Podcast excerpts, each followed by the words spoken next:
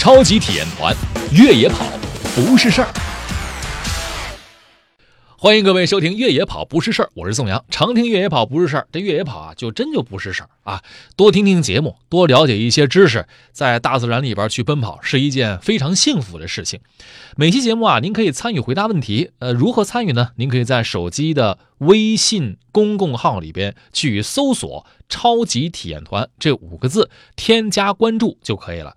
直接在下面来回答问题，别忘了后边缀上您的手机号码。那每期呢，我们会在所有回答对的朋友当中抽出两位，送出我们准备的奖品。那么本期节目的奖品是爱江山更爱越野跑。本节目奖品是由爱江山赛事组委会提供的价值九十九元的爱江山越野跑背包。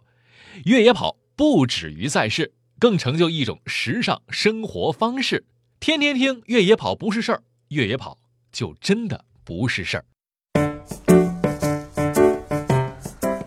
乐乐哥，我这跑了几天，浑身酸疼啊，难受死了，我都不想跑了。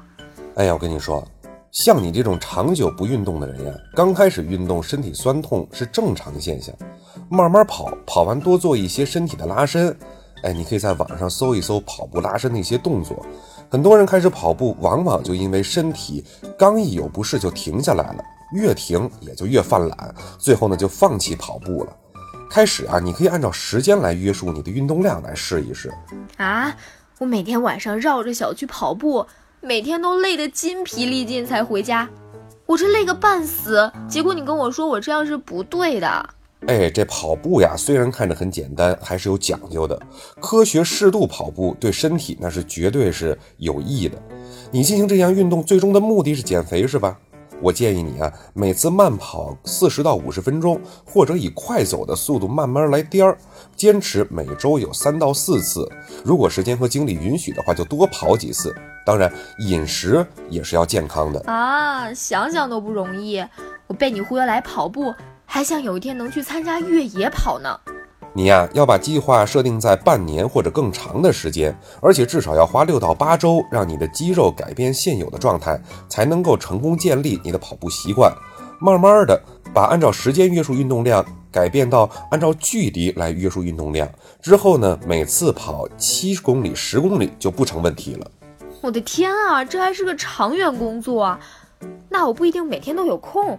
要是加班的话，回家多累啊！要是没精力跑了，可咋办？所以啊，如果你是在比较疲倦或者工作比较忙的情况下，抽出二十到三十分钟外出走一走也是可以的。毕竟我们跑步的目的除了减肥，还是要多去户外呼吸新鲜空气和感受大自然嘛。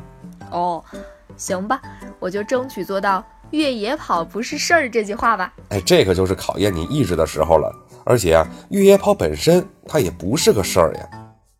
本期问题又来了，至少要花费多久才能够建立跑步的习惯呢？好了，下面就可以回答问题了。别忘了在手机微信里边搜索“超级体验团”五个字，添加关注，直接在下面留言，缀上您的手机号码，回答问题。那每天节目当中啊，我们会抽出两位幸运的听众朋友，送出我们的奖品。有一点提示，千万在回答问题的时候缀上您的手机号码，因为微信里边无法显示您的联系方式，我们需要跟您取得联系啊。回答问题，赢取奖品。那本期的奖品是爱江山更爱越野跑。本节目奖品是由爱江山赛事组委会提供的价值九十九元的爱江山越野跑背包。越野跑不止于赛事，更成就一种时尚生活方式。天天听越野跑不是事儿，越野跑就真的不是事儿。